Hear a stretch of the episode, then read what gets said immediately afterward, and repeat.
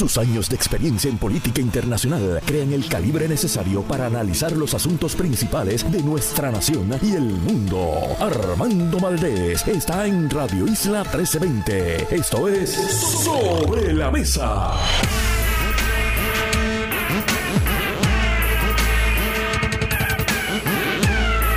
Buenos días Puerto Rico, soy Armando Valdés, usted escucha sobre la mesa por Radio Isla 1320. Hoy en Sobre la Mesa Gloria Ruiz Cuilan, periodista de política de El Nuevo Día, está con nosotros. Ángel Mato, José Pichi Torres Zamora, nuestros panelistas y por supuesto legisladores también, el primero del Partido Popular Democrático y portavoz de esa delegación en la Cámara de Representantes, el segundo director ejecutivo del PNP y también legislador por acumulación de dicha colectividad. Además, Corali León Morales, presidenta de la Red Nacional de Albergues de Violencia de Género, estarán con nosotros. Y Manolo Núñez, director ejecutivo de la Fundación Luis Muñoz Marín, estará con nosotros en el último segmento del programa a partir de las 9 y 40 de la mañana. Todo eso y por supuesto, como todos los días, el mejor análisis de todos los temas para hoy 23 de febrero del 2023. Son las 8 y 2 minutos de la mañana. Los asuntos del país tienen prioridad, por eso llegamos a poner las cartas sobre la mesa. Buenos días, Puerto Rico, nuevamente vamos a poner las cartas sobre la mesa de inmediato.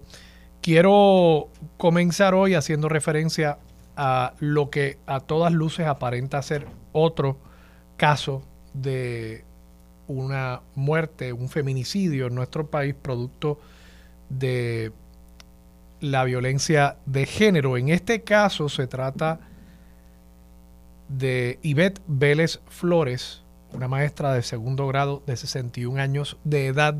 Y como ustedes saben, a mí siempre eh, me gusta, creo que eh, es una muestra de respeto hacia las víctimas y hacia eh, las familias que dejan atrás estas víctimas, mencionar los nombres de estas personas, que estas personas no queden eh, únicamente como, como números, y digo que me gusta, obviamente no, no me gusta, no, no quisiera tener que eh, decir un, uno solo de estos nombres, tener que reconocer una sola de estas muertes, pero creo que lo correcto, quizás esa es la palabra más precisa. Lo correcto es que reconozcamos, que recordemos que esto no se convierta simplemente en una estadística. Eh, sería, si se confirma lo que de nuevo a todas luces aparenta ser un caso de violencia de género, sería este el, cuarto incidente.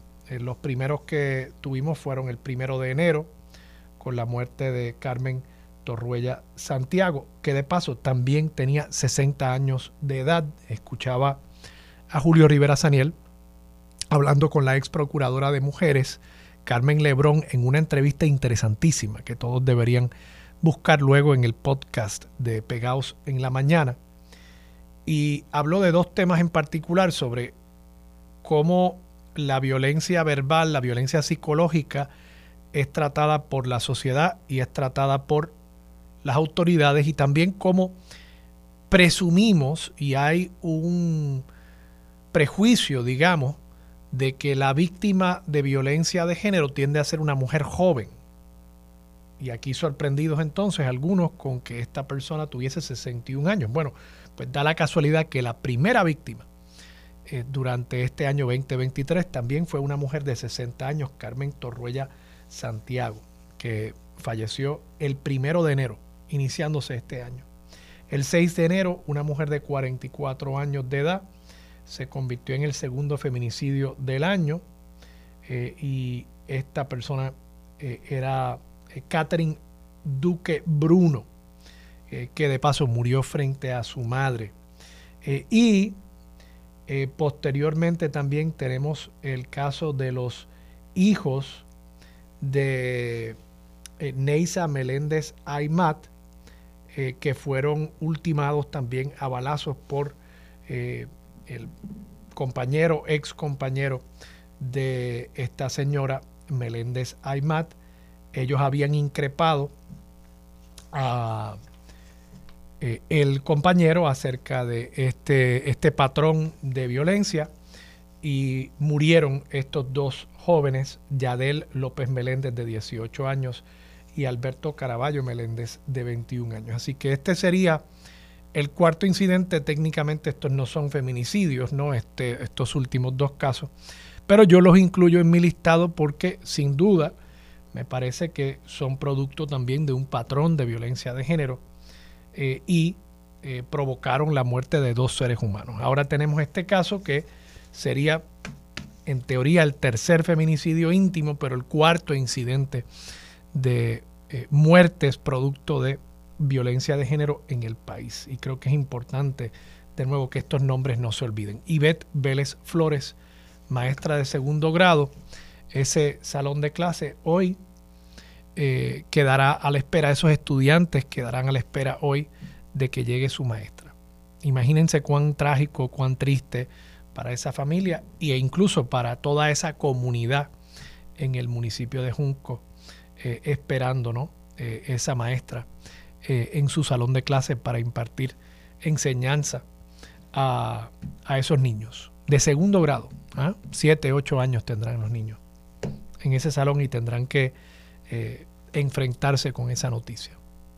Muy triste, muy triste. Pero quería, como les mencioné, también comentar algo que dijo Carmen Lebrón, la ex procuradora de mujeres en la entrevista con Julio Rivera Saniel, y es a los efectos de cómo se mira en nuestra sociedad la violencia verbal y la violencia psicológica vis a vis la violencia física.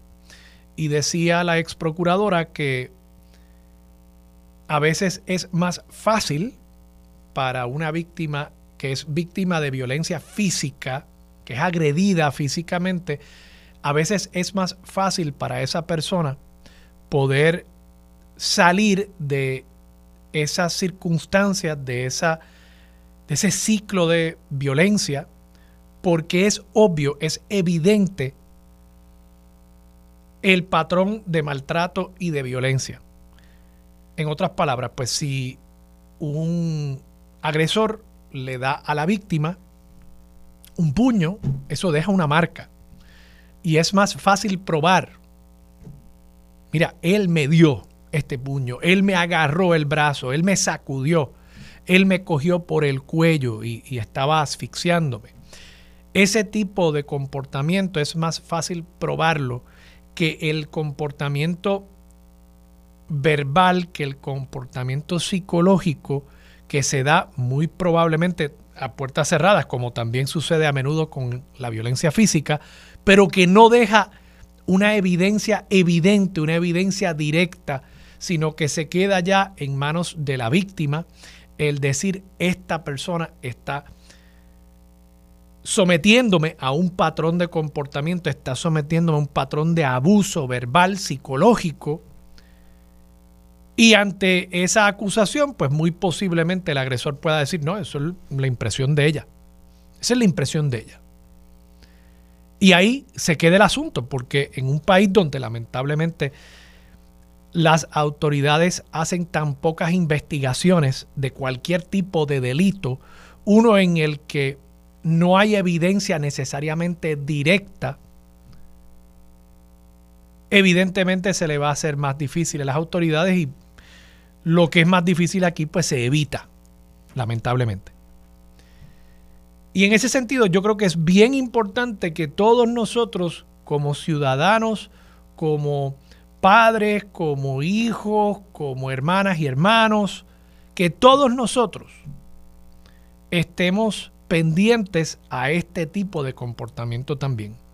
Que estemos alerta que cuando escuchemos algo acerca de ese tipo de patrón de comportamiento, no pensemos que es simplemente una changuería de la persona que lo está alegando, que lo tomemos tan en serio como si fuera un puño, como si fuera un jamaquión, como si fuera un empujón. Porque fíjense ustedes que en este caso, según lo que ha trascendido en la prensa, no había, no había ningún tipo de, denuncia anterior formal ante la policía, no había habido ningún tipo de, según lo que ha trascendido hasta ahora, incidente de violencia física, sino que esto escaló, de nuevo, todo esto habrá que confirmarlo y ah, el alegado agresor eh, le asistirá en su momento, una vez se ha identificado, la presunción de inocencia. Pero si a todas luces se confirma lo que se sospecha aquí, esto habría escalado de violencia verbal, violencia psicológica, a asesinato directamente, sin que hubiese tenido que eh, manifestarse a algún otro tipo de acto violento físico. Y en ese sentido, esto debe abrirnos los ojos. Y como decía la ex procuradora, tenemos que tomarlo tan en serio como la violencia física.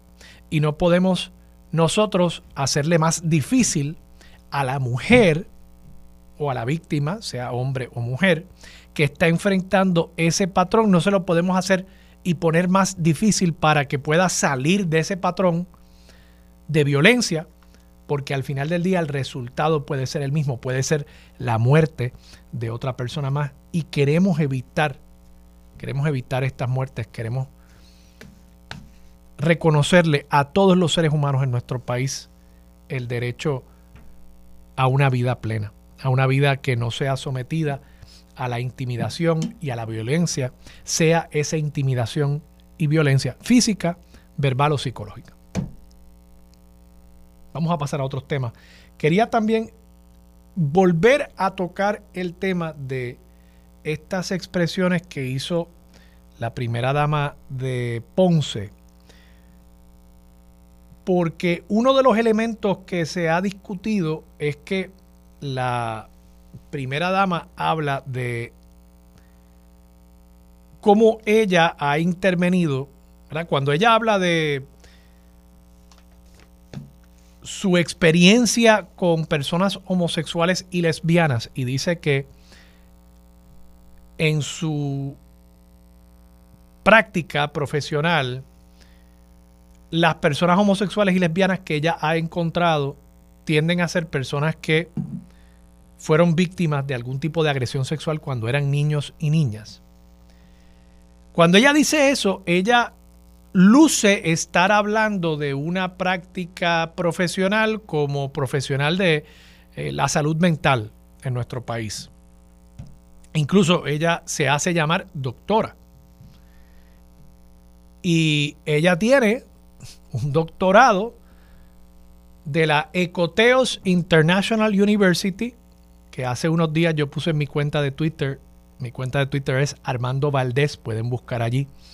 El enlace a dónde está, un enlace de Google Maps, dónde está eh, esta alegada universidad en en Bayamón, la Ecoteos International University. Van a ver eh, el campus eh, tan resplandeciente que tiene esa institución de educación superior.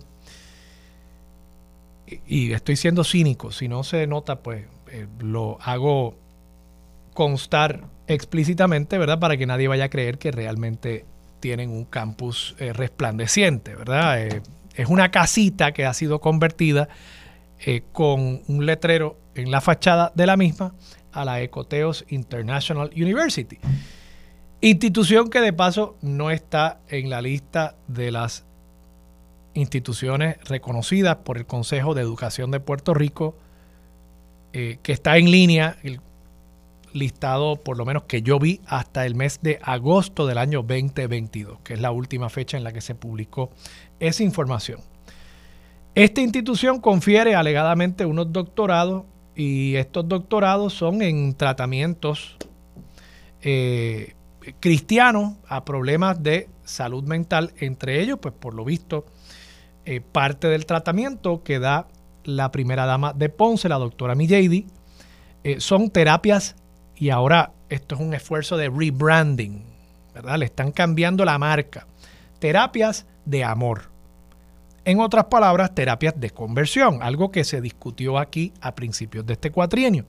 Y traigo el tema porque ustedes recordarán que a principios de este cuatrienio se hablaba de que en Puerto Rico quienes se oponían a que hubiese una restricción o una prohibición a las terapias de conversión, se decía que en Puerto Rico no había tal cosa, que eso era embuste, que eso era tratar de atender un problema que no existía con fines políticos partidistas. Pero ahora parecería, parecería que la primera dama de Ponce precisamente ofrece o en algún momento ofreció ese tipo de tratamiento terapias de amor para intentar que personas que se identifican como homosexuales o lesbianas dejen de serlo, dejen de serlo, viendo, y de nuevo, esto vuelve al punto de que ella entiende que la homosexualidad o el lesbianismo es causado por algún tipo de comportamiento, por algún tipo de experiencia que tuvo la persona en la niñez temprana. Pues si uno cree eso, si uno cree que es provocado por algún comportamiento, pues uno también debe creer que otro tipo de comportamiento, que algún tipo de tratamiento debería poder curar esa persona de esa aflicción que sufre producto de aquella experiencia en la niñez temprana. Y eso es lo que está detrás de esto. Entonces, de nuevo, resulta irónico que en un país donde muchos sectores fundamentalistas decían que no había que aprobar la ley porque eso no era tal cosa, que eso no existía, que eso no pasaba en Puerto Rico. Y yo siempre decía, de paso, si no pasa en Puerto Rico, pues ¿cuál es el problema con prohibirlo? Digo, vamos, yo no estoy a favor de que se prohíban cosas por prohibirlas. Yo no estoy a favor de aprobar leyes por aprobarlas. Pero si alguien quiere presentar una resolución conjunta para prohibir los unicornios en Puerto Rico, pues mire, pues prohíba los unicornios. No me hace ninguna diferencia a mí el que alguien pueda creer que existen los unicornios y si quiere prohibirlo, pues que lo prohíba. Pues de igual forma, si en Puerto Rico no habían terapias de conversión, ¿cuál es el problema con prohibir algo que no existe, que no pasa? Ah, lo que pasa es que sí pasa. y les preocupaba que le fuera a caer el sallo a algunas personas que en Puerto Rico practican ese tipo de pseudomedicina, de pseudociencia, amparados bajo los pseudodoctorados de estas entidades que confieren ahora, eh, vi una expresión en, en las redes sociales, algo así como diplomas Coca-Cola. Y me gustó la expresión, está de lo más simpática. Diplomas Coca-Cola, diplomas, diplomas light, vamos a ponerlo así, para no hablar de una marca. Así que, de nuevo, esto destapa que esto sigue pasando en Puerto Rico y destapa el que hay personas, instituciones e incluso personas tan cercanas al poder como una primera dama de una de las principales ciudades de nuestro país que, cree que se puede curar la homosexualidad, que cree que se puede curar el lesbianismo. Y yo creo que eso es algo que tenemos que en nuestro país rechazar, rechazar. De paso, yo quería hacer una aclaración había dicho en los últimos días cuando habíamos discutido este mismo tema que yo no tenía problema con que un adulto se sometiese a este tipo de tratamiento. Y quiero puntualizar, ¿verdad? Yo particularmente tengo un problema con que padres vayan a llevar a sus hijos o a sus hijas a un tratamiento de esta naturaleza cuando los niños pues no tienen todas las eh, facultades, eh, legalmente incluso, para, para poder ante sus padres rechazar ciertos tipos de acciones que tomamos los padres eh, en el ejercicio de criar a nuestros hijos. Nosotros tomamos muchísimas decisiones por nuestros hijos y ellos y ellas no tienen el poder para rechazar algunas decisiones que nosotros tomamos. Así que me preocupa particularmente el que niños y niñas en nuestro país vayan a ser sometidos a este tipo de tratamiento, llamado tratamiento, terapias de amor, dicen ahora, donde para mí el problema principal con la niñez es que de entrada se identifica su orientación sexual como una enfermedad, como algo malo. Y eso es traumatizante, el que a un niño se le diga algo que es parte de tu ser está mal, está errado, es una aberración. Eso de entrada está mal y es traumatizante. Pero además, y, aquí es donde quiero hacer la aclaración con los adultos, como sociedad, como gobierno, como país, nosotros también tenemos que determinar qué tipos de tratamientos son aceptables en Puerto Rico. En otras palabras, aquí nosotros la práctica de la medicina está regulada. Incluso hay personas que quieren prohibir, por ejemplo, los abortos. Vamos a usar eso de ejemplo. Y el aborto, de paso, es un tratamiento médico en muchos casos para salvar la vida de una mujer. Pero nosotros tenemos efectivamente derecho a regular ciertos tipos de tratamientos si le van a causar daño a una persona. Si están utilizando, por ejemplo, electroshock, y yo no estoy diciendo que lo estén usando, pero si estuvieran usando electroshock para tratar algo que ellos identifican como una enfermedad y no lo es, pues yo entendería que el Estado entre a regular eso. Si es simplemente hablar con la persona, leer la Biblia, bueno, pues ya ahí uno tiene que tener mucho más cuidado. Y los adultos, de nuevo, los adultos tienen derecho a escoger a dónde se meten y con quién rezan y con quién hablan. Y eso, pues yo tendría muchísimo cuidado con meterme en esa materia. Ahora, si ya es algo que está afectando la salud de la persona, yo creo que aún siendo un adulto, el Estado tiene derecho a entrar y evaluar los tratamientos y decir, bueno, este tratamiento se permite en Puerto Rico y este no. Así de sencillo, como lo hace con la práctica de la medicina. Vamos a la pausa. Quería traer ese tema porque es que me parece que ha quedado guindando por ahí eso de que ella da terapias de amor y pues eso también hay que destaparlo y hay que develar lo que realmente está detrás de eso. Vamos a la pausa, regresamos con Gloria Ruiz Cuilan y mucho más de Sobre la Mesa por Radio Isla.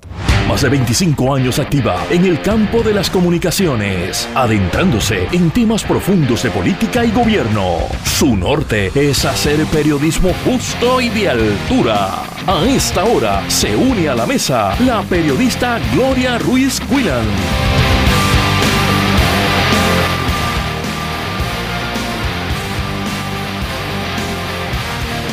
Regresamos, soy Armando Valdés, usted escucha sobre la mesa por Radio Isla 1320.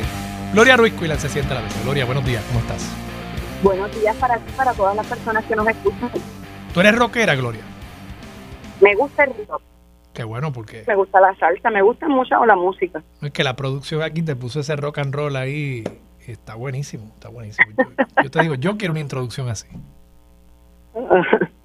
Gloria, tú escribes una nota hoy en el periódico El Nuevo Día sobre la Comisión Estatal de Elecciones. A, mí siempre me sorprende esta nota que yo estoy bastante seguro que tú casi, casi le puedes dar copy-paste cada cuatro años.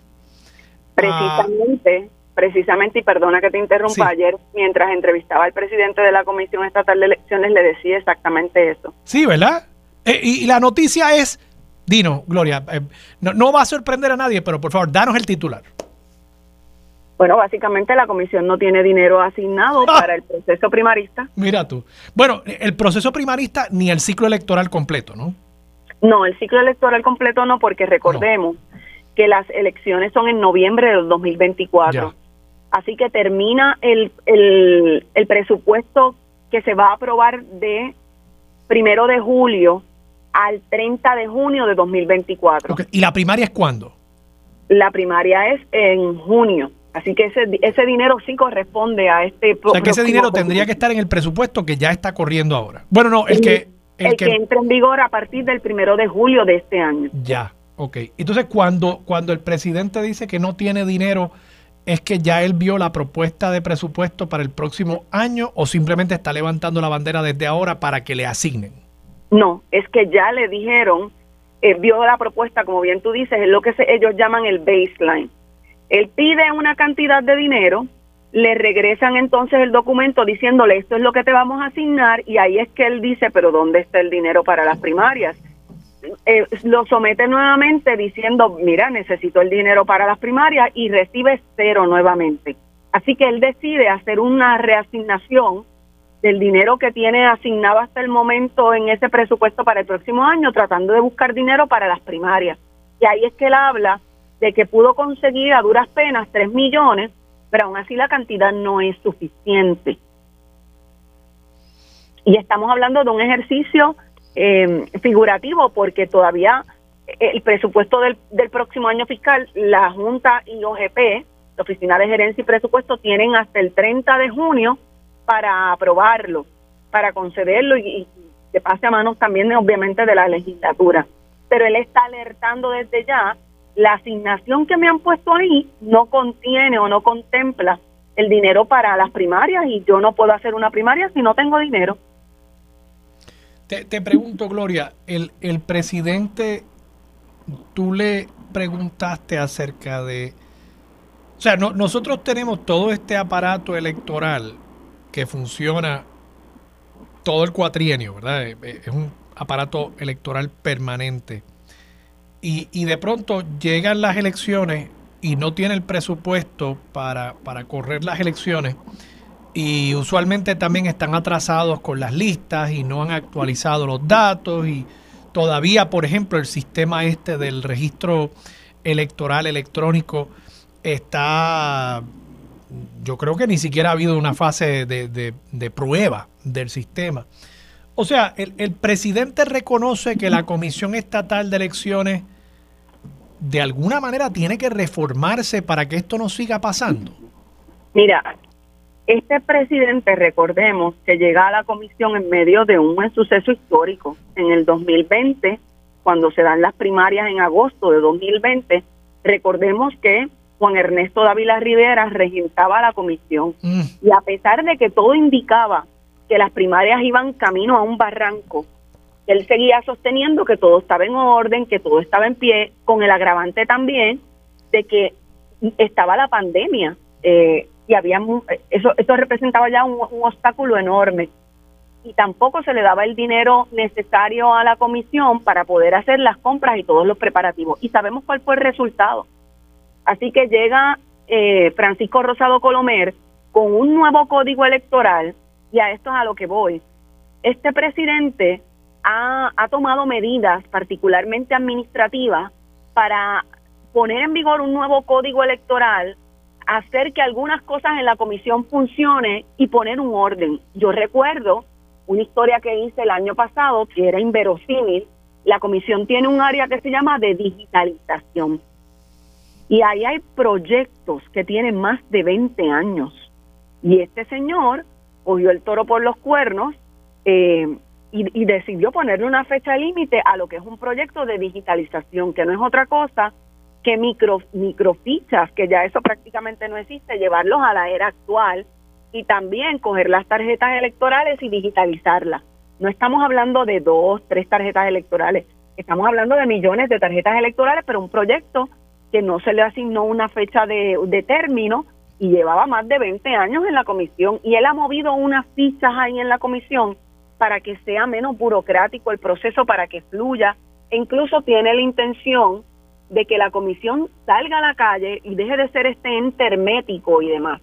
Yo creo que ha dado unos pasos ahí acertados. ¿Que le falta a la comisión todavía? Pues sí, le falta, le falta todavía pero él plantea un dato muy interesante vinculado con esto de, la ausencia de dinero para las primarias y es que él no quiere pensar que se le va a dar el dinero a cuenta gota, eh, porque eso supone que va a ir a contratar quizás la empresa para la impresión de papeletas y, y luego va a regresar a la Junta y OGP para decir, pues ahora necesito tanto dinero y eso requiere un esfuerzo bastante titánico.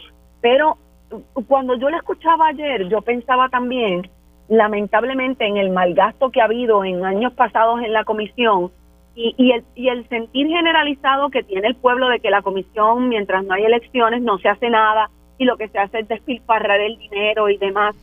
y eso me imagino que, también tiene un peso en la Junta de Supervisión Fiscal. Recordemos cuando estaba el, antiguo presidente de la Junta de Supervisión Fiscal que en un momento dado habló de cerrar la comisión o de reducir el tiempo de operación de la comisión. Yo creo que eso todavía está muy latente. Y a fin de cuentas también están los comisionados electorales que sabemos, cuando se habla de dinero, no muchas veces piensan en austeridad, sino en todo lo contrario. Sí, y, es que, Gloria, yo, yo te digo, yo hace, hace unos años, en el 2017, yo hice una comparación del costo de correr las elecciones en, Puerto Rico vis a vis, eh, en, por ejemplo, Orange County, que da la casualidad que en aquel momento yo había ido a trabajar en la campaña de Hillary como observador eh, electoral en, en el early voting en Orange County. Y Orange County en la Florida, pues para que tú tengas una idea, tiene una población de 1.2 millones, Puerto Rico en ese momento tenía una población de 3.4, ¿verdad? Eh, pero el presupuesto completo para correr las elecciones en, ese condado era 22 millones de dólares. El presupuesto de la Comisión Estatal de Elecciones de ese año fiscal en, el que estuvieron las elecciones eh, eh, fue, digo, el año fiscal antes y el año de las elecciones ¿verdad? Estoy haciendo la misma comparación en los dos lugares, fue de 123 millones de dólares. O sea, seis veces la cantidad de presupuesto que el condado de Orange, con más o menos eh, dos veces la población del condado de Orange, ¿no? Eh, entonces tú ves esos números y tú dices, bueno, pero, pero ¿cómo es que nosotros no podemos, eh, incluso pensando en que allá tienen que pagarle a los empleados que van a trabajar los polling places, porque allí no es como aquí que los que trabajan en el centro de votación son voluntarios de los partidos. ¿Sabes? Yo, yo digo, pero ¿cómo es posible que nosotros gastemos tanto? Yo creo que hay unas cosas que repensar y no se ha tomado en serio respecto al aparato electoral que tiene Puerto Rico. Por ejemplo, tú mencionas los funcionarios de, de, colegio. Ciertamente el Partido Nuevo Progresista ha hecho un ejercicio dramático y que le corresponde hacer a todos los partidos para tener sus funcionarios. Pero la realidad aquí en términos generales es que escasean los funcionarios de colegio. Hay que pensar en una fórmula para lidiar con esa escasez. Hay que pensar cuál es el mecanismo más certero para, para que tengamos un escrutinio eh, más, más fácil del que tuvimos en el 2020. Se me ocurre pensar en las máquinas de escrutinio electrónico. Hay un gran reto ahora de cara al 2024 esas máquinas van a pasar de ser un leasing, de una especie de arrendamiento compra de la Comisión Estatal de Elecciones para ser propiedad del Estado Libre Asociado de Puerto Rico, del gobierno.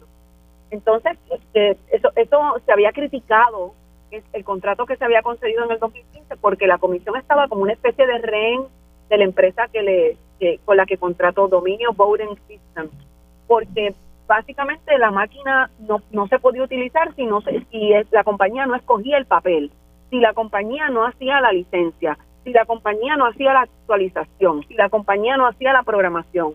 Y ahora de cara al 2024 hay que tomar decisiones sobre esto con el, creo yo, con el aprendizaje que nos han dado pasadas elecciones. Creo que hay mucho que pensar respecto a la Comisión Estatal de Elecciones, pero no veo tampoco el camino pulido para lograr eso. Recordemos que todavía está en, la legislatura una enmienda a un código electoral, eh, cuando incluso los populares hablaron en las elecciones del 2020 no de una enmienda, sino de derogarlo. No creo que haya consenso para tanto. No, y, y los partidos emergentes lo que quieren es tener sus propios puestos en la comisión. O sea, nadie quiere Nadie quiere downsize la comisión. Todo el mundo lo que quiere es meter más gente en la comisión y seguir cobrando. Pero bueno, Gloria, tenemos que irnos a la pausa. Cuando regresemos seguimos hablando contigo aquí en Sobre la Mesa por Radio Isla 1320. Regresamos, soy Armando Valdés. Usted escucha Sobre la Mesa por Radio Isla 1320. Gloria Ruiz Cuilan sigue sentada a la mesa. Gloria, en Arecibo, en Arecibo han habido señalamientos acerca de un informe eh, y, no me queda claro, creo que tú has indagado y tienes los hechos, no me queda claro si efectivamente el, alcalde salió bien de este caso, si tuvo que pagar una multa, creo incluso que hay más de un caso eh, eh, envuelto aquí. Explícanos cuál es el estado actual del alcalde vis a vis estas investigaciones.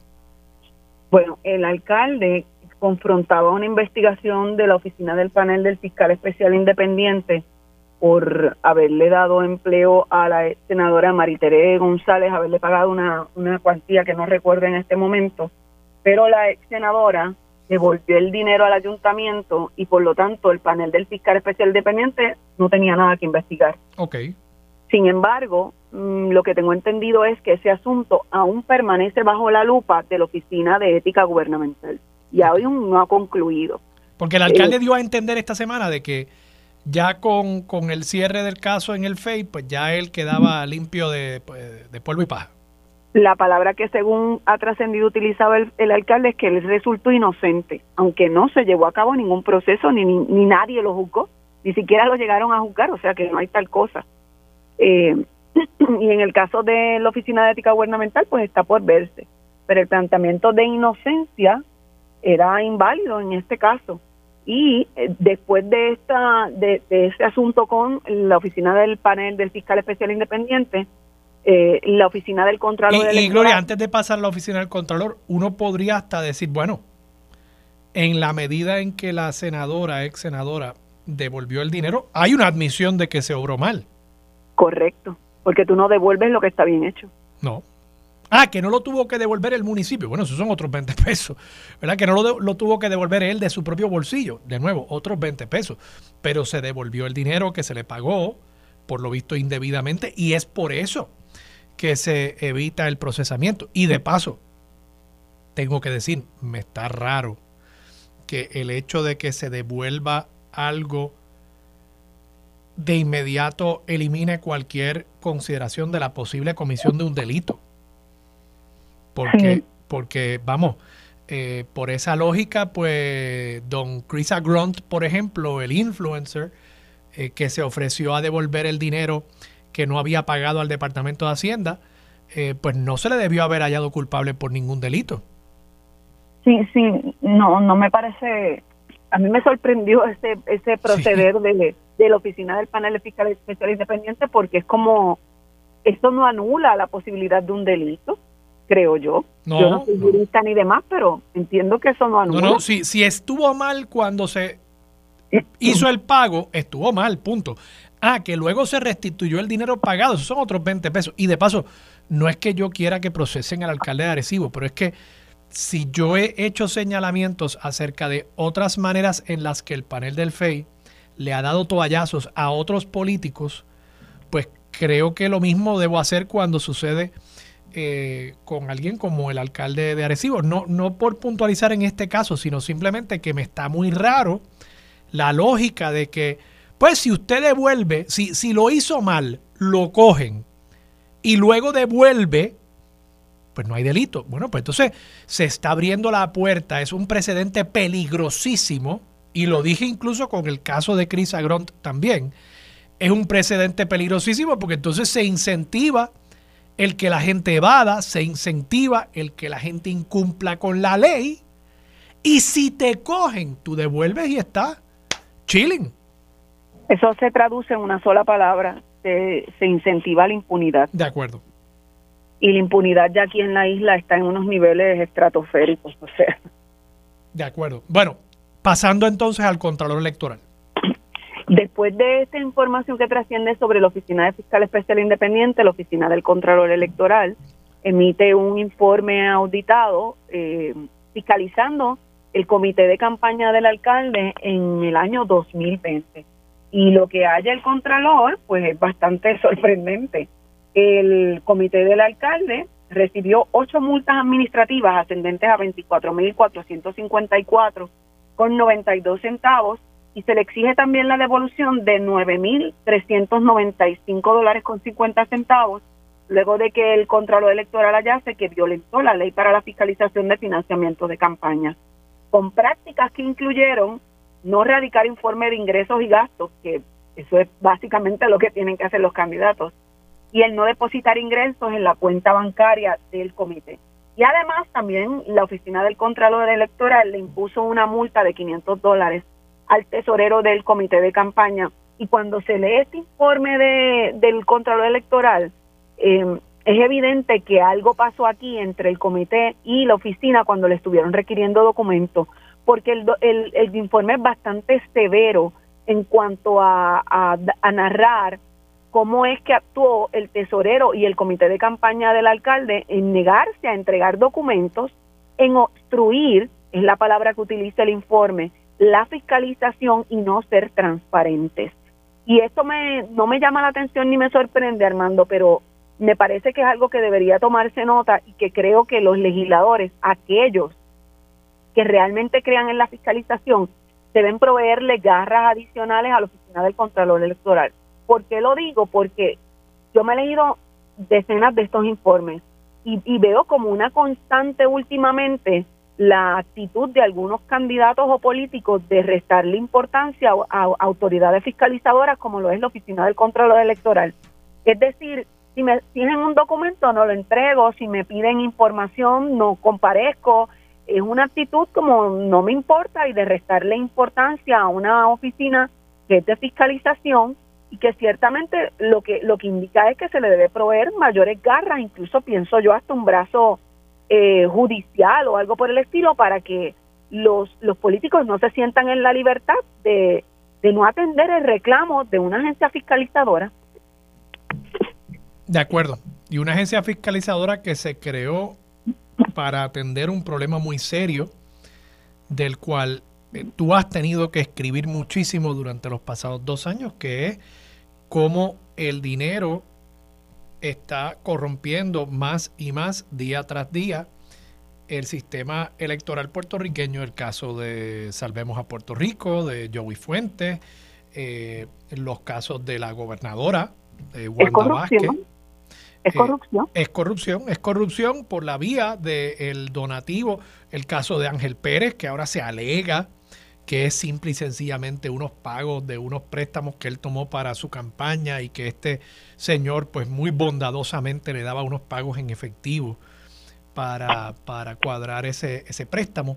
Eh, todo eso pues tiene que ver con el financiamiento de campañas. En la medida en que esa agencia creada para fiscalizar no tenga las herramientas y las garras, como tú dices, para fiscalizar, pues estamos dejando la puerta abierta a más impunidad. E, el mismo tema, ¿verdad? Es, es un sistema creado, parecería que en lugar de para fiscalizar, es para dar la apariencia únicamente de fiscalizar, pero entonces al final del día tirarle el toallazo a los políticos.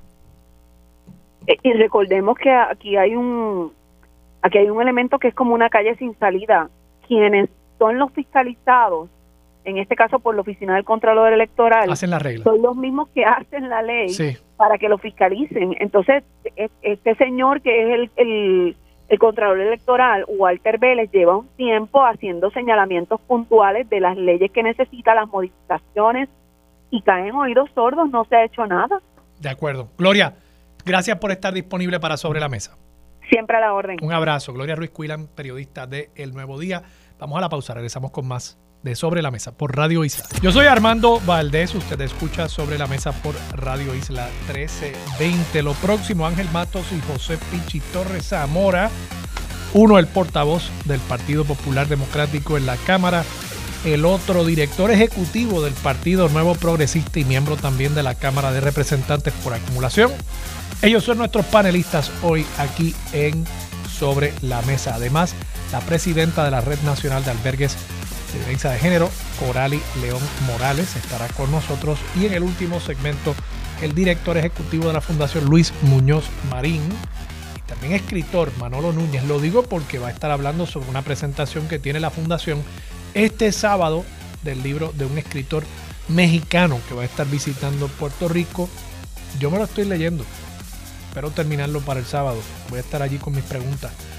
Hablamos con él sobre esa presentación interesantísima que se va a estar dando este sábado. Todo eso y por supuesto continuamos con el mejor análisis de todos los temas para hoy 23 de febrero del 2023. Son las 8 y 59 de la mañana. Aquí discutimos los temas legislativos con fuentes expertas, directas y sin miedo a hablarle al pueblo. Ahora se une a la mesa los legisladores José Pichi Torres Zamora y Ángel Mato. Regresamos, soy Armando Valdés, usted escucha sobre la mesa por Radio Isla 1320. Están sentados a la mesa los originales, los auténticos, los miembros de este panel, Ángel Matos y José Pichi Torres Zamora. Buenos días a ambos. Muy buenos días para ti Armando, para Pichi y la familia que nos escucha en el 1320 en el panel número uno de todos los jueves según el iraquí asociado, casa encuestador. buenos, buenos días Ángel, Armando. Ay Dios mío, este Ángel no cambia. Buenos días a todos. Gracias por estar disponibles para Sobre la Mesa, como todos los jueves. Y, gracias, Ángel, por tu sentido del humor. Hace falta, hace falta a esta hora también. Eh, eh, a esta hora y siempre, eso es cierto. Y, y, no tomarse muy en serio tampoco uno a nivel personal ni, ni las cosas, ¿verdad? Uno tiene que también tomar todo con un buen sentido del humor. Entremos en materia. Eh, quería preguntarles a ambos sobre un tema que yo creo que ha dado mucho de qué hablar esta semana en, el ambiente político, particularmente en Puerto Rico y, en la zona sur, eh, muy particularmente en Ponce, estas expresiones que ha hecho la primera dama de, de la ciudad señorial, en una entrevista que realizara en el podcast del padre Orlando Lugo, y ella hace unas expresiones sobre la comunidad LGBTQI, eh, da a entender que ella eh, eh, tiene una práctica donde da terapias de amor. Creo que es otra manera de decir, es un eufemismo para decir terapias de conversión. habla sobre cómo ella no va a, permitir ciertos tipos de presentaciones artísticas en el municipio que puedan ofender a ciertas personas, entrando ya en una materia de regulación de contenido desde el punto de vista del Estado, en este caso el municipio, y, otras tantas cosas que han levantado algo de controversia, su, percepción de que las personas homosexuales o lesbianas lo son en la medida en que tuvieron algún tipo de eh, situación de agresión sexual cuando eran niños o niñas, eh, y así por el estilo. Eh, reacciones de ustedes a estas expresiones. Ángel, comencemos contigo. Bueno, la primera reacción ante lo viral, ¿verdad?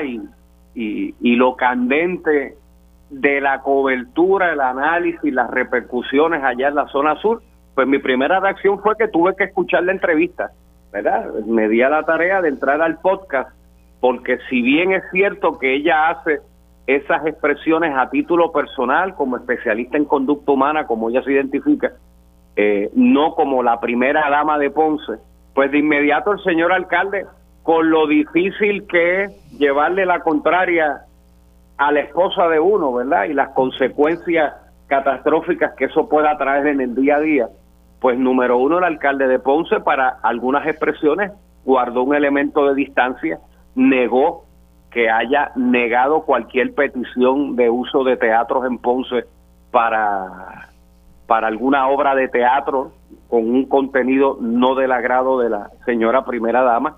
En la entrevista ella reconoce que ella no discrimina, no ha discriminado, que tiene familiares dentro de la comunidad gay, pero claro está, Armando, lo que subyace en, esta, en este análisis es que obviamente son unas expresiones que contrastan mucho con el siglo XXI que andamos viviendo. Eh, claro, ella contextualiza en varias ocasiones que sus expresiones son producto de su experiencia en la práctica, y aquí, si alguien me salva, creo que ella es psiquiatra, no psicóloga, o viceversa. No, no, no, eh, no. Eh, creo que no estoy seguro que sea ni una cosa ni la otra. Pues caramba, como que se identificó algo dentro de la iglesia que ella participa. Y, bueno, pues, eh, alguien nos salvará con un mensaje de texto ya mismo, te lo garantizo. Así las cosas, pues bueno, que ella ha sido su experiencia lidiando con casos, ¿verdad? Bajo este concepto de terapias de amor que ciertamente eh, es un cobertizo para una terapia de conversión. Pero claro está, no nos llamemos engaño. Esto, además de la lupa de la fiscalización del área de Ponce, evidentemente eh, hay hechura de adversario político que, que ¿verdad? que capitalizó, porque es que simplemente fue bien, bien violenta el análisis de este tema y no, ¿verdad? Y, y cuando un tema se pone caliente es una cosa a nivel de región, cuando se nacionaliza un tema, pues tú dirías, diablo, pero tan catastróficas fueron las expresiones, catastróficas e insalvables, pues cuando tú entras al podcast, pues 90 grados, no 500. Son expresiones calientes, son expresiones que tendrán algún costo.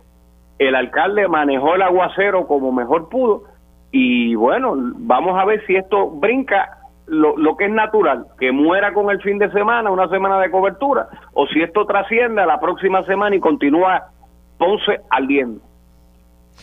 Y, y Ángel, para que lo tengamos claro, a mí me gusta, ¿verdad?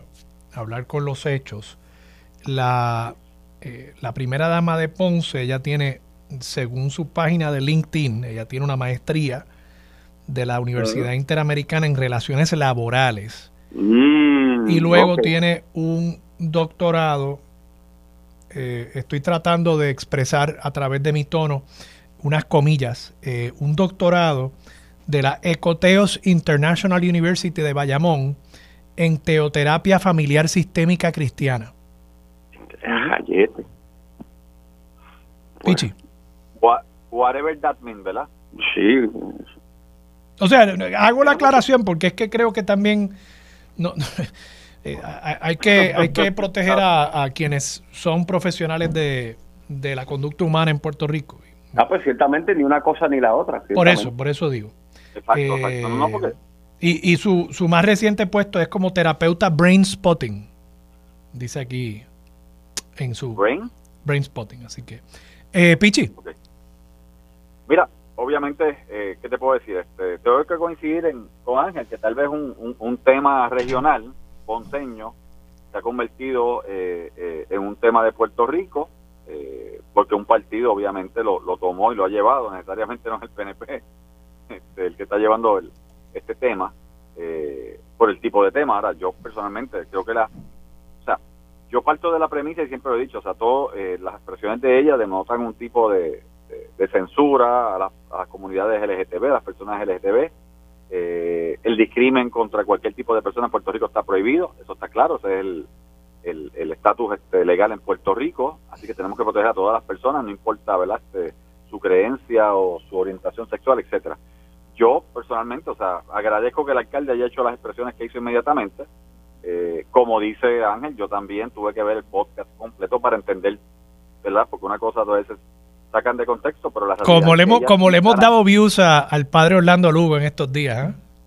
Sí, no, no, no, el padre, el padre callejero que se llama, el padre, el padre de, de barrio, callejero, algo así. de sí. barrio, algo así, este, perdón, callejero de barrio. De, de paso que, que a mí me, yo encontré que el, el trabajo de él como entrevistador fue muy bueno. Eh, No, él hizo, él, él, él hizo una entrevista muy buena, o sea, el podcast per se, mira. Y le, y le puso, o sea, le iba poniendo un poquito de resistencia, pero no tanta como para que la primera dama de pronto dijera, bueno, pues me paro y me voy. O sea, él, él la siguió llevando. Me, me parece que fue efectivo eh, dentro de todo en, en lograr sacar a la luz pública esas expresiones de la primera dama. Así que mira, yo personalmente, o sea, la primera dama no se ha expresado, este, más allá del alcalde, yo esperaría que ella se expresara. Creo que el municipio tiene ahora una obligación, y el Ejecutivo Municipal, el alcalde tiene una obligación de trabajar este asunto más allá de las expresiones que hizo, la disculpa que hizo, tiene que trabajarlo municipalmente, bien sea con ordenanza, bien sea con, ¿verdad? con, con cambios a la ordenanza, porque se dice claramente, ella expresa o verbaliza en un momento dado que ella quiere crear un comité para que seleccione que son las personas o no las personas, ¿verdad? Que pueden o no pueden, este, no sé, este servir, dar servicios este, culturales o algo así en el municipio. Así que el alcalde tiene un predicamento y va a tener que tomar acción legislativa. Cuando digo legislativa, obviamente a través de la legislatura municipal. Sí. Y, y, Ángel, aunque tú dijeras, eh, y, y no es por refutarte a ti, eh, que el alcalde había dicho que no se tomaban ese tipo de determinación eh, en cuanto al contenido de las obras, sí es cierto que en el periódico Primera Hora, estoy aquí citando de una nota que firmaban Rosalina Marrero Rodríguez y Sandra Torres Guzmán el martes 21 de febrero, fue publicada, el alcalde citado diciendo, no vamos a permitir que se den espectáculos donde haya insinuaciones que puedan lacerar a nuestros niños y algunos adultos. ¿Qué tipo de insinuación estamos hablando? Pues no sé. Eh, eh, Caramba. O sea, digo, no sé si, por ejemplo, Amor en la hamaca ofenderá a algunos niños o podría lacerar a la niñez. Bueno, pues no se llevan a los niños a esa obra, ¿verdad? Digo, yo nunca llegué a ir a verla porque yo era niño precisamente cuando eso estaba en el teatro, acá en San Juan, ¿verdad? Pero, pero pues eh, me parece que el, alcalde está diciendo que entraría a dirimir sobre el contenido de una obra que vaya a presentarse en un espacio eh, en el municipio. Bueno, yo escuché una entrevista en una emisora colega del señor alcalde atendiendo esto y, de ahí es que hago mi, referencia, ¿verdad? Así las cosas de nuevo. Eh, hay algo, evidentemente, o sea, por alguna razón, yo creo que el saldo neto, por alguna razón, si esto hubiese sido en otro municipio, pienso, tengo como que una, una impresión que la cobertura no hubiese sido igual, que de hecho el padre se identifica, era reportero, periodista, y yo creo que eso nada tiene que ver con el hábito de ser ahora un padre de la, de, la Iglesia Católica y mantiene un podcast para esos fines, porque al final del camino, los que de una manera u otra estamos vinculados en, medios de comunicación y después eh, ¿verdad? Eh, ascendemos a otras posiciones, la realidad es que, oye, los podcasts han sido un vehículo para uno mantenerse eh, en el medio y es una cosa de, muy de, siglo XXI, ¿no?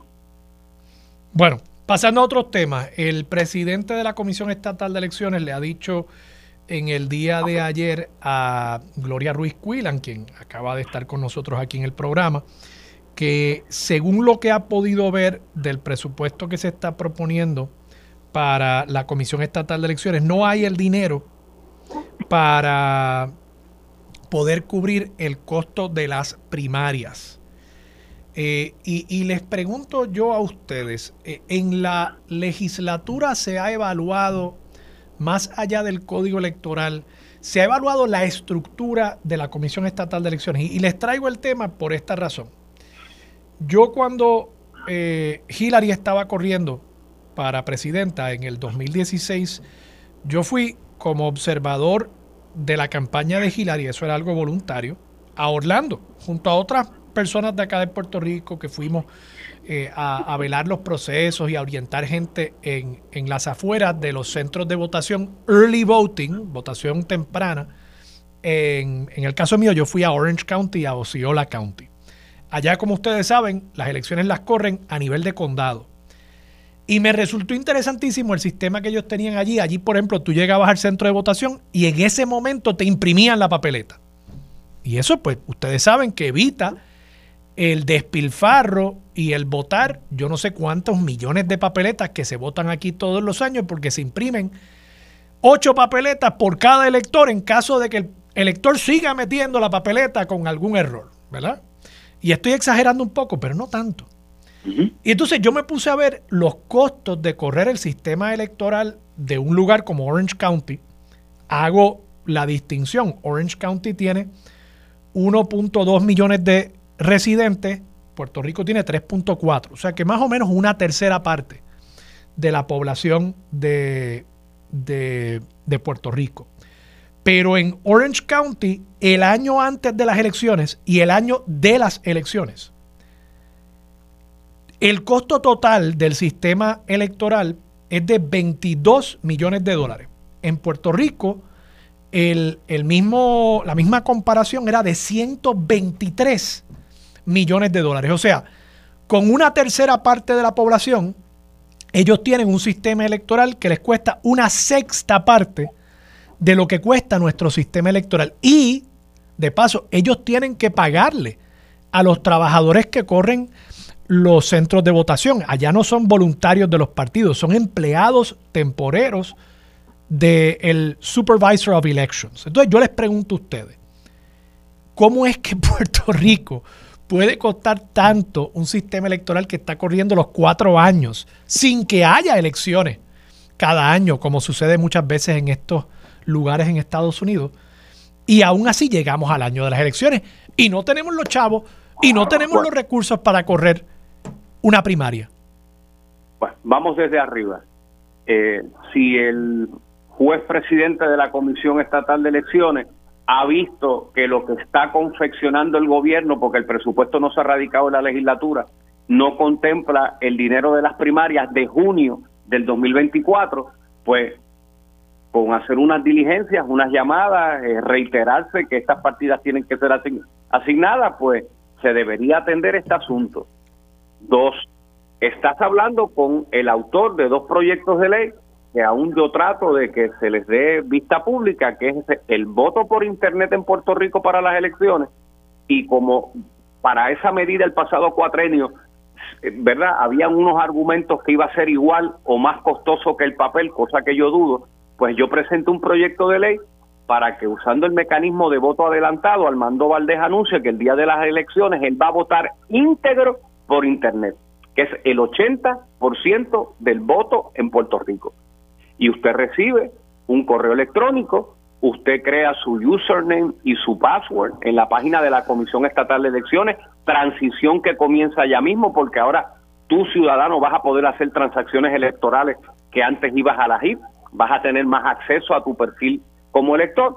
Armando recibe su papeleta, tres cruces bajo la pava, presumo yo, ruego yo, espero yo, eh, y la somete de manera electrónica y con un código encriptado quedó validado que el voto. O sea, solo tú lo que estás planteando es como alternativa a que el voto de todo elector pueda ser a través de un método electrónico como el que tú estás planteando, que solo el voto íntegro y ahí coges el 70, 80% de los electores.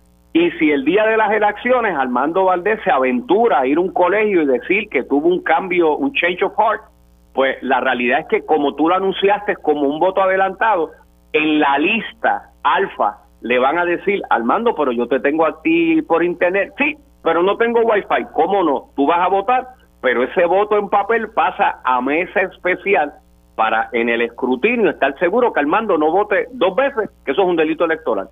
Ese es el voto adelantado íntegro por internet. La Comisión Estatal de Elecciones arrastra... Eh, claro, ahí, tú, ahí tú me estarías retratando como una persona que vota íntegro y eso podría tener unas complicaciones en cuanto al voto secreto. Bueno, no, pero bueno, voto simple. ¿En dónde yo toco la secretividad del voto? Bueno, que estoy ya por lo menos eh, anticipando y publicitando el que yo no voy a votar por candidato, no voy a votar eh, mixto. bueno Estoy votando íntegro. Que vas a votar íntegro, pero por el, pero yo no sé por qué partido. No, estoy de acuerdo, pero, pero se podría prestar para muchas cosas, eh, pienso yo. Pero, pero, bueno, está bien. Pero llegará el día, Armando, porque tú sabes. Oye, del lobo un pelo. Hombre, la oye, y yo me acuerdo cuando había resistencia con las máquinas. Sí, y ahora las adoran, y ahora las cuidan, porque se, se demostró a través del tiempo pero, ¿verdad? Para o sea, pero tú me dices todo esto para decirme que tú estás de acuerdo con que hay que modernizar y hay que buscar la manera de reducir el costo de operación de un sistema electoral. Claro, porque, y con esto termino, la Comisión Estatal de Elecciones arrastra las mismas buenas y malas costumbres de otras agencias que a veces son sobreprotectoras con un montón de suplidores, como los suplidores de papel, en donde simplemente, pues, la Comisión Estatal de Elecciones debería soltar su edificio al lado del Choliseo. Dentro del Centro de Operaciones Electorales se puede hacer una estructura para acomodar el, personal, hay pietaje para ello y, y, tú, y, tú bajas el overhead, pero tampoco yo soy eh, afín a que cuando se acaben las elecciones tú apagues la Comisión Estatal de Elecciones y todo el personal se vaya, porque cuando vuelvas a prender la máquina no todo el personal va a regresar. Pichi, eh, te paso el micrófono a ti, no sin antes aclarar, ¿verdad?, que la cantidad de la que estamos hablando aquí es, el, el presidente le dijo a Gloria que solicitó una asignación presupuestaria de 109 millones de dólares para el próximo año fiscal y que solo le concedieron 33 millones. O sea, esto, o sea, el titular está bien, ¿verdad? Que, que no tiene los chavos para para las primarias, pero realmente parecería que no tiene chavos para nada, porque es que le han dado una tercera parte de lo que solicitó. Digo, que me parece que es un fracatán de dinero el que está solicitando. Y, no veo cómo es posible que, la comisión gaste tanto dinero, pero, pero bueno, ¿qué, ¿qué te parece a ti? Mira, vamos a empezar por lo último, que fue el último proceso de primaria. que fue la primaria y la secundaria, ¿nos gustó a los puertorriqueños? ¿Estuvimos de acuerdo con lo que pasó ese día y esa noche? Suspender un proceso de votación en Puerto Rico, lo que nunca había pasado, simplemente porque no estaba bien planificado, bien montado, y se podrá decir muchas cosas, pero parte de fue la falta de recursos. Eso en los dos partidos principales que teníamos primarios. Así que yo soy, o sea, yo defiendo, yo sé que hay gente aquí que habla mal de la Comisión Estatal de Elecciones, este, no el caso de Ángel, ¿verdad? Otras personas que hemos escuchado de afuera, pero yo defiendo la Comisión Estatal de Elecciones porque la Comisión Estatal de Elecciones es la que garantiza la democracia puertorriqueña y la democracia cuesta. Yo no sé si los 109 millones son lo correcto, son no son lo correcto. Pero ¿por qué cuesta menos en Orange County? Tú, oye, tú eres estadista, Pichi. lo, lo, que pasa es ¿Tú has estado en Orange County? No, fíjate, no, pero he visto modelos en Estados Unidos. Y yo sé que los modelos en Estados Unidos corren primero porque tú tienes, tienes el board electoral del county que normalmente lo nombra el gobernador o el alcalde, dependiendo. O son electos, en el caso de la Florida son electos. O, son electos, pero entonces son electos partidísticamente. Entonces siempre hay una persona que domina, un partido que domina. En Puerto Rico tenemos balance electoral, por decirlo así, y trabajamos con la desconfianza. O sea, yo siempre lo digo, o sea, por feo que se escuche, sí, señores, los que nos están escuchando, el proceso electoral de Puerto Rico trabaja sobre la desconfianza. Un partido desconfía del otro y el otro partido desconfía y vela los procesos por desconfianza. Así que yo siento, mira, 109 millones suena grande, podría correrse con menos, posiblemente, se pueden hacer ajustes en términos de costos, eh, pero vamos a redondear los 100 millones, ven acá, la democracia puertorriqueña, la democracia puertorriqueña, Armando, que queremos defender, 100 millones, 100 millones, y nos quejamos por 100 millones, y peleamos por 100 millones, y la Junta no le quiere dar 100 millones, vamos a decir, vamos a ponerlo en 80 para defender la democracia puertorriqueña, para asegurar que el voto sea correcto. Ah, que podemos hacer cosas a futuro, coincido con Ángel. Sí, las maquinitas vinieron para que... Es que no sé, la, pregunta es si lo que se está defendiendo es la democracia puertorriqueña o si lo que se está defendiendo es un dron de puestos y contratos y eso que me dijo Gloria de que, llevaban 20 años en un programa de digitalización de microfichas, imagínate tú. Sí, sí, pero tal vez lo que quiero, yo supongo que es 109 porque como las primarias son en junio, no julio, que sería nuevo presupuesto, las primarias de ley son una elección general y, cuando tú haces el breakdown de esa primaria de ley, Armando, los costos de alquileres de generadores eléctricos, los camiones, o sea, hay unos costos incidentales que no son el presupuesto anual recurrente de la comisión y es carísimo, o sea... 60 millones de pesos. No, no, no 100 millones de pesos, pero no me sorprendería 40, 50, Armando, porque cuando te, digo, yo voy a hacer, lo, estoy apuntando aquí para hacer la... Sí, mira, te voy, tú sabes que me tengo que ir a la pausa, pero llévenselo como asignación, vamos a ver esos números, porque es que yo no... Claro que sí. Y vamos a hacer la comparación con algunos de los lugares en Estados Unidos donde... Ah, no, no. Donde no cuesta tanto y ver, y ver cómo podemos mejorar eso. Y lo hablaba el otro día con, con el senador eh, Ramón Ruiz Nieves ¿Por qué no expandimos el voto por adelantado a cualquier puertorriqueño? Que no tenga que ser una persona de más de 60 años de edad. ¿Por qué los jóvenes no podemos hacer lo mismo? Digo, oh, si yo caigo en la, en la palangana de los jóvenes todavía, pero... pero... Pero me voy a llevar la asignación, pero también quiero, ¿verdad? Y, y podemos continuar los jueves que vienen. Hasta el costo de abaratar las cosas cuesta. Porque si compramos las máquinas que imprimen las papeletas al momento, pues el costo inicial va a ser alto porque ese printer no existe. Sí, sí. Pero se llaman print, eh, te iba a decir, se llaman impresoras. Eh, impresoras. Y las máquinas esas que imprimen, bueno, impresoras, eso existe hace 30, 40 años. La pregunta que yo tengo era una impresora cualquiera o, una impresora particular. mira, tienen que ser impresoras, impresoras especiales. no, nos tenemos que ir, amigo. Eh, hagan la investigación y les pregunto el, el jueves próximo si son impresoras especiales o no. Vamos a la pausa. Seguramente si alguien dice que tienen que ser especiales para que haya un contrato, pues serán especiales, ¿verdad? Pero yo creo que no tienen que ser tan especiales. No. Vamos a la pausa. Regresamos con más de Sobre la Mesa por Radio Isla 1320. Regresamos hoy a Armando Valdés. Usted escucha Sobre la Mesa por Radio Isla 1320. Ya a esta hora se sienta a la mesa la nueva presidenta de la Red Nacional de Albergues de Violencia de Género de Puerto Rico, Corali León Morales. Buenos días, Corali, ¿cómo está? Saludos, buenos días. Estoy agradecida de poder estar aquí. Gracias a usted por estar disponible.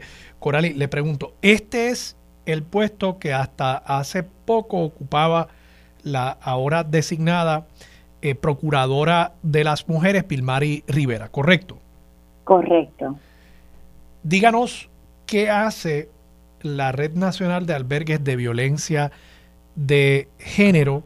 Eh, de paso, usted fue electa, según el comunicado que me han compartido, usted fue electa de manera unánime eh, por los grupos que integran esta, esta coalición.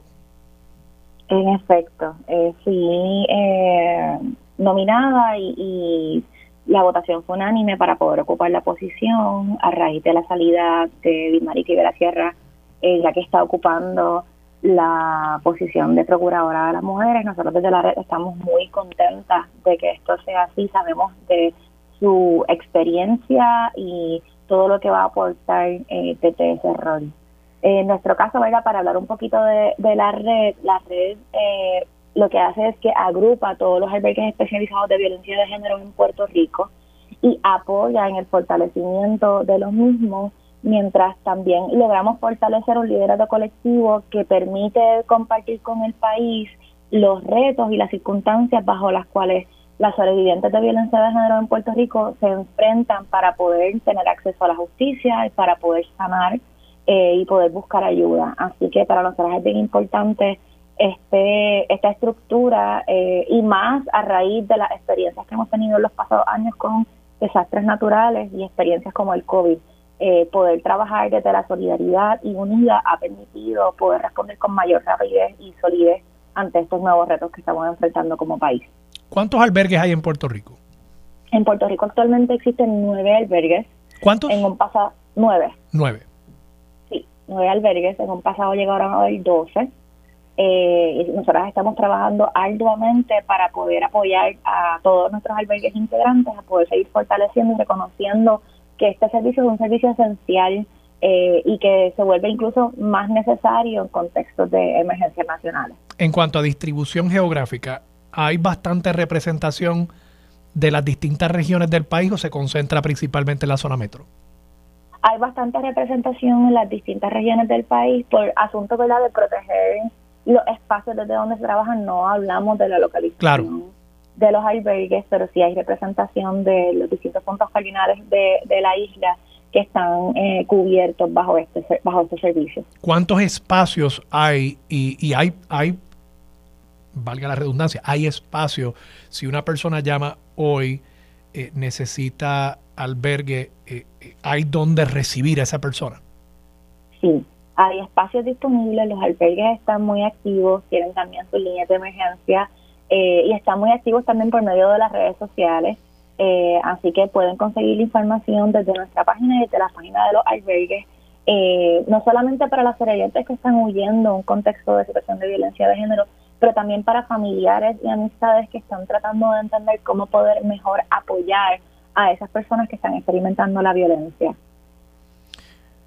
Una persona que hoy nos está escuchando y que está inmersa en un patrón de violencia física, violencia verbal, violencia psicológica y necesita de los servicios del albergue, necesita un lugar a donde acudir para separarse de ese contexto, eh, ¿cómo puede acercarse a, un albergue? ¿Cómo puede ser orientada acerca de los servicios que ofrecen? Sí, puede llamar a cualquiera de las líneas de emergencia de los albergues y es importante que las sobrevivientes sepan que nosotros estamos aquí para apoyarles, que estamos aquí para acompañarles en el proceso, que protegemos también eh, la autonomía y su capacidad de tomar decisiones eh, y que cuentan con un lugar seguro que no solamente ofrece ese elemento de protección, pero donde también van a encontrar a profesionales diversas de la conducta humana que van a poder apoyarles en ese proceso de comenzar a sonar, no solamente para ellas, pero también para sus niños y sus niñas. Así que cuentan con todos los apoyos desde nuestros espacios de albergue. Voy a mencionar algunas de las líneas de emergencia en caso de que eh, haya sobrevivientes escuchando esta entrevista. Algunos de los albergues tienen distintas líneas de emergencia y estos son algunos de los números. 787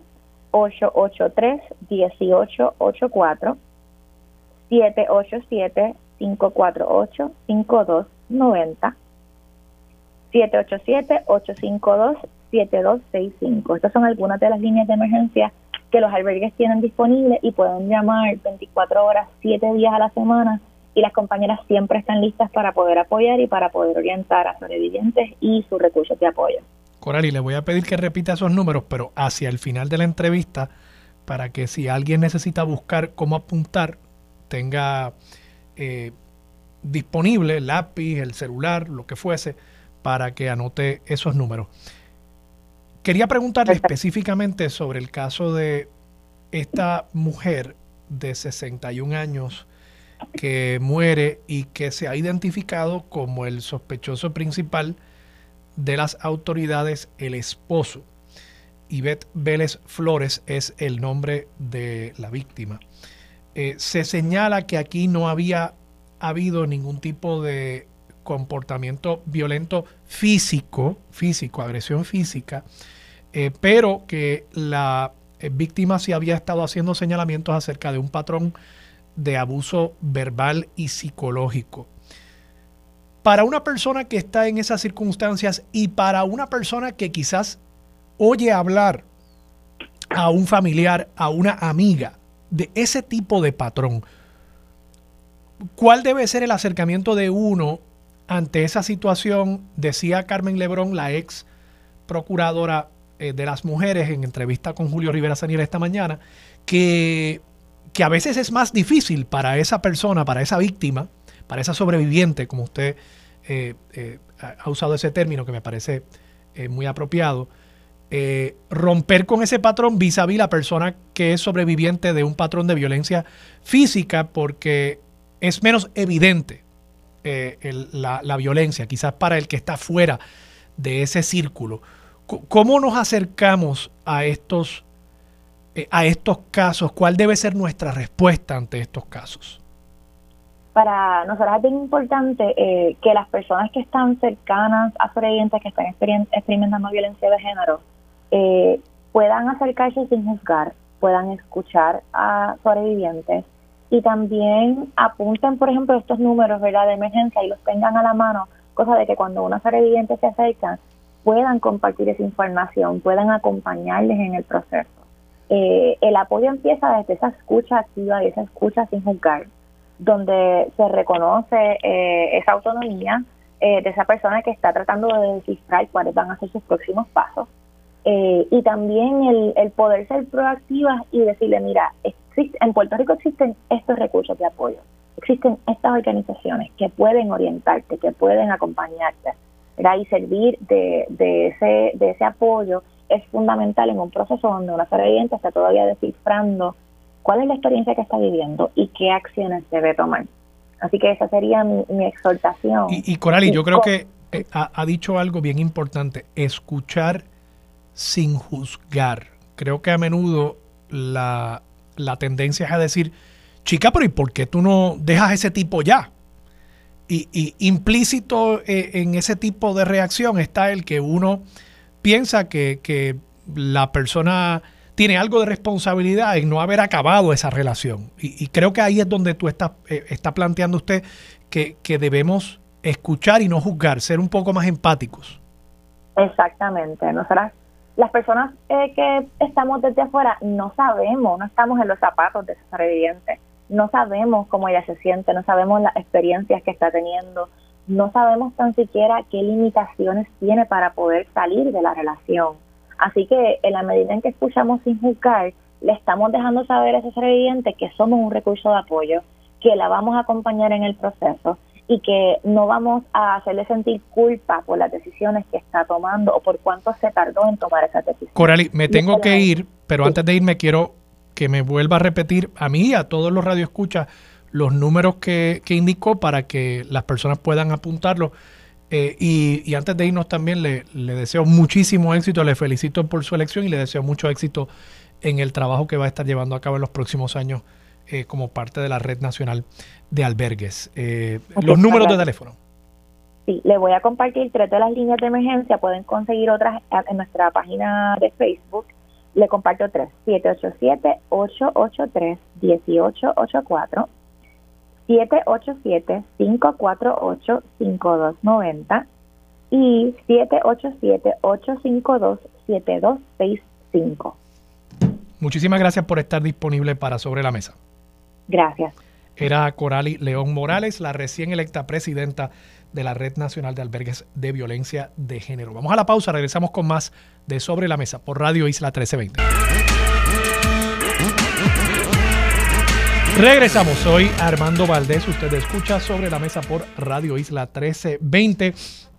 Hoy jueves 23 de febrero a las 7 pm de la noche va a haber una charla.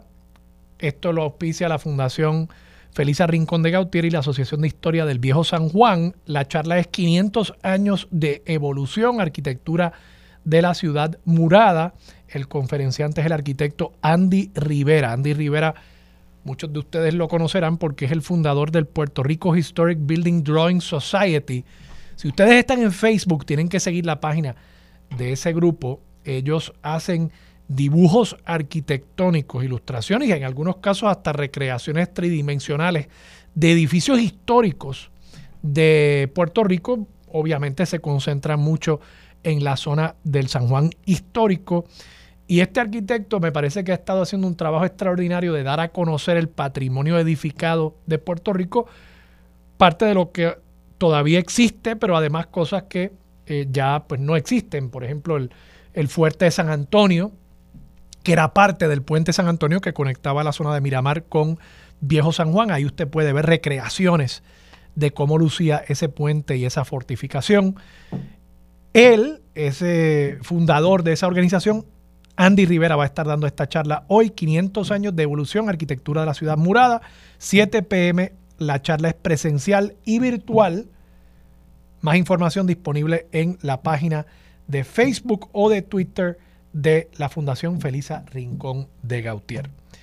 Y precisamente hablando de eventos culturales, este sábado en la Fundación Luis Muñoz Marín va a haber la presentación de un libro y para hablarnos un poco sobre esa presentación está con nosotros el amigo director ejecutivo de la Fundación, pero además escritor puertorriqueño Manolo Núñez. Manolo, buenos días, ¿cómo estás? Buen día para ti, Armando. Estoy muy bien y bella mañana, aunque nublada, para todos los radioescuchas. Placer estar aquí. Este sábado a las 3 de la tarde nos vamos a ver. Yo voy a estar allí. Eh, yo estoy leyendo este libro. El libro se titula Tu sueño, imperios han sido. El escritor es Álvaro Enrique, nacional mexicano. Háblanos un poquito del libro. Mira, esta forma parte de un grupo de actividades en las que estamos intentando, como lo que acabas de contar de la Fundación Feliz Rincón de Gautier y otras fundaciones que hay, de ampliar y de dilatar un poco la conversación cultural en Puerto Rico. El libro de Álvaro, que es un escritor extraordinario, de esto puedo hablar con algún conocimiento de causa. Fíjate nada más, pero de literatura sí puedo hablar con conocimiento de causa. Álvaro es amigo de Puerto Rico y está en el país y ha accedido a tener con nosotros una conversación sobre su última novela que trata sobre, eh, es una ficcionalización, es una novela sobre los días que pasaron los españoles entrando a Tenochtitlán, e, ese famoso encuentro entre Montezuma y Hernán Cortés. Y es una novela que no tiene desperdicio, así que se recomienda a todos los radioescuchas que corran a comprarla. Eh, yo, yo, estuve el otro día en, en la librería Laberinto, que también coauspicia eh, esta presentación junto con la Fundación Luis Muñoz Marín. Y, vi el libro, ya había visto la promoción para la actividad, veo el libro, eh, me pongo a hablar con, con, Javier, el dueño de la, de la librería, y decidí llevarme el libro. Incluso estuve de vacaciones en el fin de semana, así que pude, pude meterle mano. Y, y es un libro, eh, como tú dices, no, no tiene desperdicio. el, el, idioma es sabroso, ¿verdad? y, y, además la historia que cuenta y, y los intermediarios de, de, esta conversación, ¿verdad? El, el hecho de que eh, eh, tenían que usar traductores y que incluso los traductores tampoco necesariamente sabían eh, ir directamente del lenguaje náhuatl al español, sino que tenían que usar el, el maya como lenguaje intermedio eh, se presta para, para escenas que incluso eh, son hasta cómicas dentro de, dentro de, esta situación. escenas comiquísimas, en, efecto, eh, el libro juega con la historia, no es técnicamente una novela histórica, porque eso tendría otras definiciones que están muy clasificadas en el mundo de la literatura, pero es una novela sobre hechos históricos, ¿verdad? Y que ficcionaliza, fabula ese encuentro, pero como tú dijiste, con una gran agilidad, con un gran sentido del humor, dentro del universo de lo plausible, de lo que pudo haber sido, ¿verdad? E-, esos encuentros. Y sobre todo aprovecha eh, este encuentro entre dos culturas. Yo creo que la novela es también un canto de amor a la, a la Ciudad de México, que, que, que fue Tenochtitlán, ¿verdad? Y cómo de algún modo Tenochtitlán todavía pervive de algún modo en, en la vida y la, y la cultura eh, mexicana. Respecto del tema de los traductores es muy interesante, porque ahí está una figura que es ya un mito histórico y literario, como este, el de Doña Marina, o la llamada Marinche, ¿verdad? Eh, y y la forma en la que Álvaro, que es un escritor francamente soberbio, eh, también eh, en el buen sentido de la palabra, eh, recomiendo mucho su, novela Ahora me rindo y esto es todo, que son 500 páginas extraordinarias, monumentales, francamente, sobre la vida del, Apache Jerónimo. Pero dejo eso de lado. este personaje de Doña Marina, que es un mito ya de la cultura mexicana y de la cultura latinoamericana, que es la, para muchos la gran traidora, ¿verdad? Eh, en el caso de Álvaro, pone a todas estas mujeres de las culturas indígenas, las princesas de Montezuma, con esta princesa que no es precisamente azteca, a dialogar y se dan ahí unas interacciones verdaderamente luminosas. Así que yo estoy seguro que el sábado la conversación sobre su libro y sobre sus libros va a ser extremadamente productiva. Así que están todos invitados muy cordialmente. ¿Por qué este libro, por qué este autor y por qué en este momento en Puerto Rico. O sea, hay, eh, hay un mensaje para nosotros, para Puerto Rico, en el trabajo de, Álvaro. Bueno, yo creo que en cualquier texto de América Latina hay un mensaje para Puerto Rico y el Caribe, ¿verdad? Eh, creo que lo que se destila, entre las muchas cosas que se destila de este libro, eh, que es gran, alta literatura. Esto, esto es lo primero, ¿verdad? Es el lenguaje llevado a sus, a sus momentos más, más sublimes de, eh, de, comunicación. Eh, pero ¿por qué este momento? Yo creo que hay una mirada compasiva, nada, eh, nada instalada en el mito sobre las culturas aborígenes o lo que se conoce como las culturas primigenias o lo que podríamos llamar las culturas originarias de América Latina.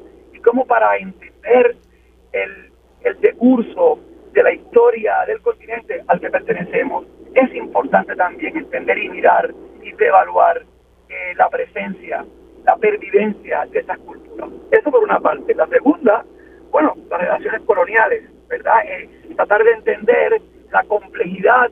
Fíjate que el título dice, eh, tiene la palabra imperio, el título es un verso de Calderón de la Barca, un verso bello de, la, de la vida sueño. Cómo las relaciones coloniales no pueden perder nunca de perspectiva que son relaciones con imperios. Que para entender las relaciones políticas en un entorno colonial no se puede olvidar que se está lidiando, que se está negociando, que se está de algún modo eh, discutiendo con un imperio en funciones. Así que yo creo que en clave alegórica al menos podemos sacar también mucho de esta, de esta novela para entender la complejidad de las relaciones políticas, sociales, económicas que se dan en entornos donde el colonialismo es una realidad. Manolo, me tengo que ir a la pausa, pero danos los detalles de la actividad para que eh, los amigos, amigas que nos están escuchando puedan llegar hasta allí, hasta la Fundación Luis Muñoz Marín. Bueno, será a las 3 de la tarde mañana en la fundación que está ubicada, como sabemos... En mañana no, el sábado. Perdón, el sábado. Mañana estoy un día adelantado. Es que quiero que acabe la semana. Es el sábado a las 3 de la tarde, sábado 3 de la tarde, en, el, en la Fundación Luis Muñoz Marín. Eh, va a ser una presentación, conversación. La fundación queda, está ubicada, como sabemos, en el expreso hacia Trujillo Alto, pero es todavía San Juan, tengo que decir, así en la marginal. Así que vamos a estar allí. Está, puede ir Remundo y todo el mundo, es abierto al público. Eh, y esperamos contar con su presencia, así que esperamos verlos allí. ¿Y es libre de costo? Es libre, libre de costo, libre de costo. Y el vino es gratis.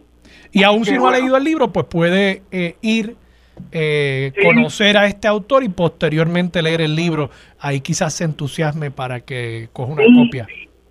No, y allí también van a estar los, libros suyos en venta y eh, con mucho gusto. Creo que la conversación que va a hacer conmigo va a ser para el que ha leído o para el que no ha leído. Manolo, te agradezco mucho que hayas estado disponible. Nos vemos el sábado, voy a estar allí. Hasta el sábado, un abrazo. Un abrazo. Manolo Núñez de la Fundación Luis Muñoz Marín. Ya saben, este sábado a las 3 de la tarde, presentación del libro Tu sueño, Imperios han sido, publicado por Anagrama de Álvaro Enrique. Vamos a la pausa, regresamos con Mili Méndez. Dígame, la verdad es lo próximo aquí en Radio Isla 1320.